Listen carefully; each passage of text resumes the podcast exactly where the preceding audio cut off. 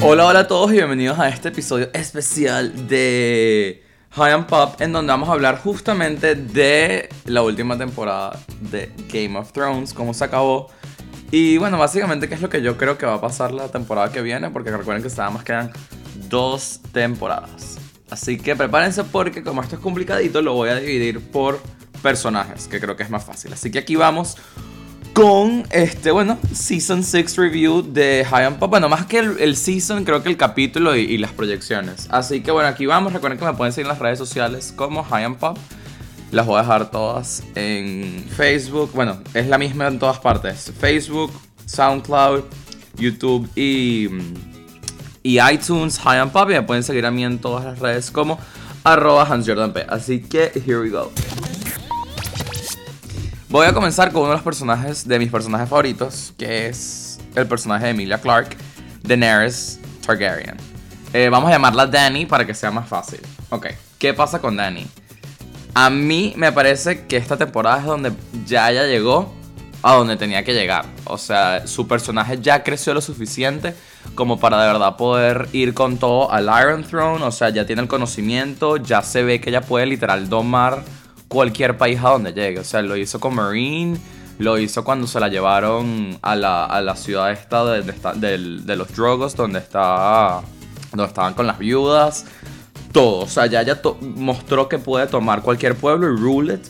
Y creo que por fin, además pudo ya domar a los dragones. Y ella misma como que ya sabe lo que vale. O sea, ya siempre había tenido como todo el, la, el coraje de ir por lo que quería, pero ahorita ella, como sabe lo, que ella vale y lo que es capaz de hacer, como que ella tiene hands on in the situation y ya puede ir con todo. O sea, ya no hay nadie que no pueda contra ella. Además, esa escena cuando le da a. Cuando le da a el. A Peter Dinklage o Dinklage, no me acuerdo cómo se llama. El hand y le dice You're now hand of the Queen fue increíble. O sea, ya esa alianza está súper forzada. Además, que bueno, ya se ve que o sea, ya ella obviamente está yendo a King's Landing y va contra Cersei. Entonces ella va contra quien esté en el Iron Throne.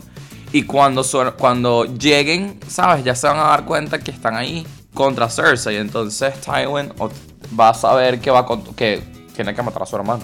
Así de sencillo. Y él no va a pensar dos veces.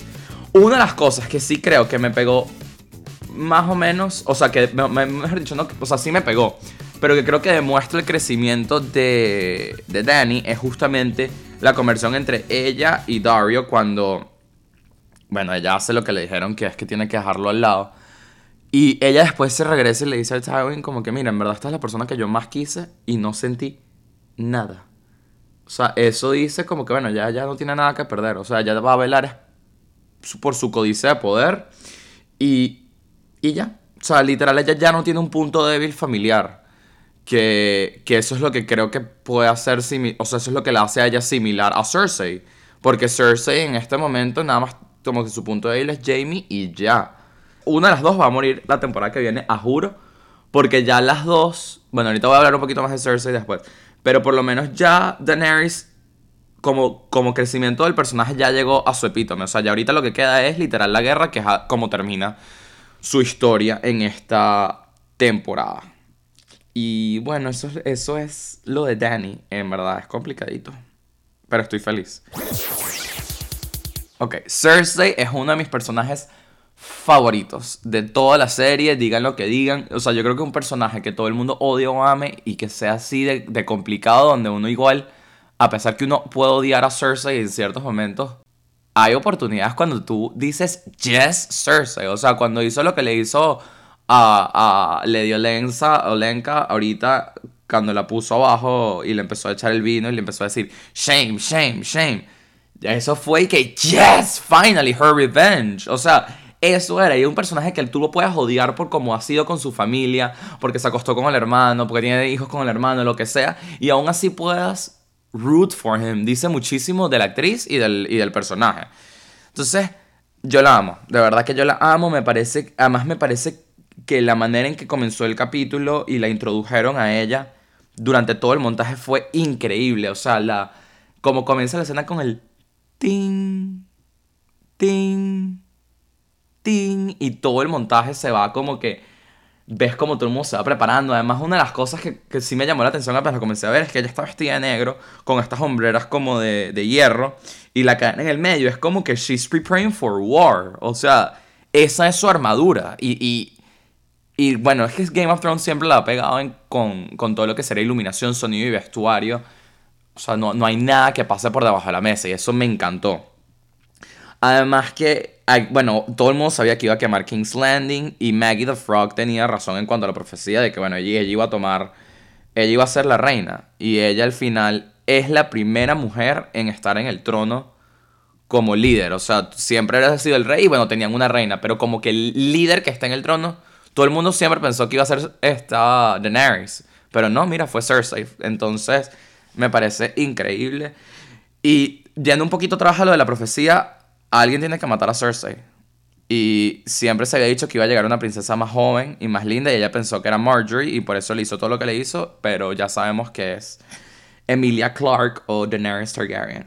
Eh, otra cosa que me encantó es como que el twist. O sea, Cersei en, en una sola temporada pasó de no tener nada y, o sea, haber quedado super shamed caminando desnuda por la calle a estar en el Iron Throne. O sea, el crecimiento de ella fue magistral. De verdad, cómo pasó así.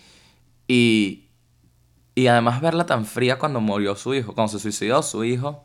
Y es que sí, ¿sabes? Incinéralo y ya. O sea, ya, ya, va con todo. Y una de las cosas que ella le puede jugar en contra es Jamie, que Jamie al final la ve y, Jamie está llegando en ese momento. O sea, Jamie no sabe que su hijo se suicidó. Jamie cree obviamente que Cersei lo mató y, es lo, lo, normal. Además que una de las cosas que sí creo que, que va a pasar es que, o sea, Jamie y ella se van a pelear de todas. Y Cersei sí es la primera mujer en estar en el trono pero ese trono no le va a durar mucho. O sea, por más que me duela, a Cersei la temporada que viene la van a matar. Así de sencillo. Ella es como que la, una muerte que va a pasar la temporada que viene.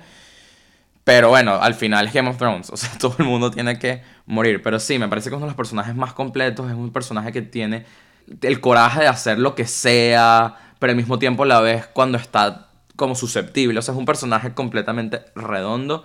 Y hay muy pocos personajes así en la televisión. Por no decir que no hay.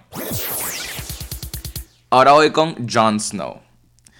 Eh, bueno, para mí, y, sé que esto es un poco polémico, para mí Jon Snow es como un Harry Potter.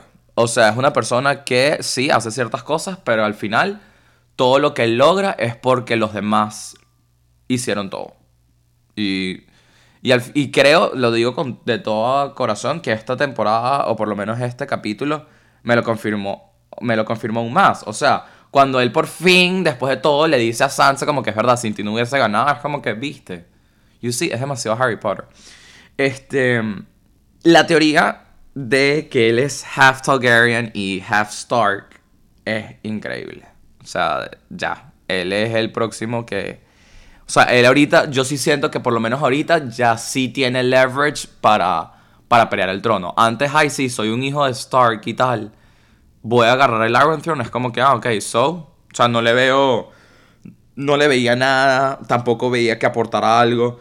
Porque por lo menos Daenerys, si bien, ajá, es la hija de dragones, o sea, tú ves todo lo que ella representa, cómo ella puede domar un pueblo, cómo ella tiene armas, cómo ella piensa, y tú dices, ella va por el Iron Throne. A Jon Snow yo nunca lo digo en el Iron Throne. Y esto, si bien es por, una, por, por su pasado, le da como que cierta ventaja y bueno, vamos a ver cómo la toma a su advantage, aunque sabemos que él no sabe, o sea, eso nosotros sabemos porque vimos la visión de Bran. Pero al final, en verdad, creo que, o sea, el hecho que esta, esto haya pasado, en donde él tiene como este pasado, este legado de, de, cuál es su mamá y quién es su papá, me confirma demasiado más que se parece a Harry Potter. O sea, Harry Potter era como que el importante porque he was, eh, ¿cómo se llama? The chose, the one who lived. Tal cual. Entonces es como que, bueno, él tiene que enfrentarse a Voldemort porque él sobrevivió. Siento que es lo mismo con Jon Snow. Es como que, bueno, él está en the run para, para el Iron Throne porque tiene mitad y mitad. Hasta ahí. Porque si me preguntan a mí, me parece que en verdad de los Starks debería ser obviamente Arya, pero claramente ella no quiere el Iron Throne. Ella solamente quiere revenge. Pero yo hubiese amado más a Sansa o a Arya que estuviera on the run para el Iron Throne, pero bueno, no va a pasar. Otra de las cosas que me encantó de esa escena, o sea, de todo este temita de Jon Snow, es que Jon y Sansa por fin están teniendo como una relación en donde hay respeto, por lo menos de parte de Jon hacia Sansa. Y no un respeto como que, así ah, eres mi hermana y te respeto. No, un respeto real en cuanto a guerra, en cuanto a conocimientos. Y todo pasó por el Battle of the Bastards. O sea, cuando Sansa por fin se puso el par para ir, fue con Littlefinger, se los trajo, logró hacer todo. Yo en ese momento dije, yes, por fin. Pero también estaba como que un poco, eh, como que con miedo, pensando, bueno, quizás este ya era un, era Locke, ¿sabes? Como que, bueno, quizás solo lo hizo por este capítulo. Pero en este, en, en, en el final de temporada, cuando le dice a John que ella sabe quién es Littlefinger, ahí ya yo dije, esta chama, o sea, la temporada que viene es donde va a explotar su personaje. En donde ya la vamos a ver a ella pensando un poco más, no en sobrevivir, tipo, así, ah, aquí estoy yo, jajaja, ja, ja, me voy a casar con no sé quién, sino en supervivencia de su casa, de su guerra, en mucho más táctico. Porque al final ella sabe. Y, y esa última escena en donde Sansa ve a Littlefinger, les voy a decir, a mí me dio un poco de, de, de, de pánico en donde siento que Sansa puede trabajar y todo con Littlefinger para tumbar a John. Porque en el fondo, por más que ella en su momento decía que ella no estaba lista para mandar, creo que ella se te empieza a dar cuenta del leverage que tiene ella en House of Stark. Y, y quizás eso les puede generar tensión a John y a Sansa. Quizás. O sea, esto es on the long run y obviamente siempre hay mil teorías. Pero eso es lo que puede pasar. Y te lo prefiero eso mil veces que pase a que sean ellos dos aliados contra el mundo. Siento que le da más densidad a la, a la, a la serie. Cuando salió Arya, o sea, morí. Morí, pegué, tipo saltado en la cama, pegué gritos en donde por fin, o sea, Además, la manera en que volvió, yo no me la esperaba, en verdad. Yo, yo sí dije como que, bueno, nada, ella ya está on the way to Winterfell. Y, y ya no la vamos a ver hasta la otra temporada. Sí, siempre dije como que, oye, quiero volverla a ver. O sea, siento que su personaje necesita un closure en esta temporada. Pero sí, no, no, no me importaba porque fue cierto closure el hecho que ella dijera que se iba. Pero como apareció así y se quita la máscara y lo mata, además eso representa como que ya Arya ya Arya está preparada. O sea, esto es tal cual tipo Batman. O sea, como cuando Batman regresa a Ciudad Gótica después del entrenamiento y dice, ok, listo, aquí llegué, voy con todo, esa es Arya ahorita. O sea, ya ella llegó, ya está lista y ella va a seek revenge como sea. Y la manera en que lo mató así súper cold-hearted, que mató a los hijos, los puso en el pumpkin así demasiado Sweeney Todd, le cortó y, y le tenía la cabeza así, como que me vas a ver. Me pareció demasiado perfecto. O sea, Arya es el mejor personaje de Game of Thrones. Digan lo que digan. Tipo, esa es mi opinión. Y por último, ya terminamos con los personajes. Y si se me olvidó alguien, sorry, not sorry. Por ejemplo, sí, se me olvidó hablar de Marjorie. Pero es que no me importa. O sea, es como que, ah, ok, murió fino, sí, le tocaba ya a Coco. Este. Entonces, en el cuanto a las guerras, ¿qué, ¿qué, pienso yo que va a pasar? No me voy a poner todo intenso y filosófico porque ya todo el mundo seguro leyó mil teorías. Pero como que lo más obvio que va a pasar es que la temporada que viene debería haber por lo menos una guerra.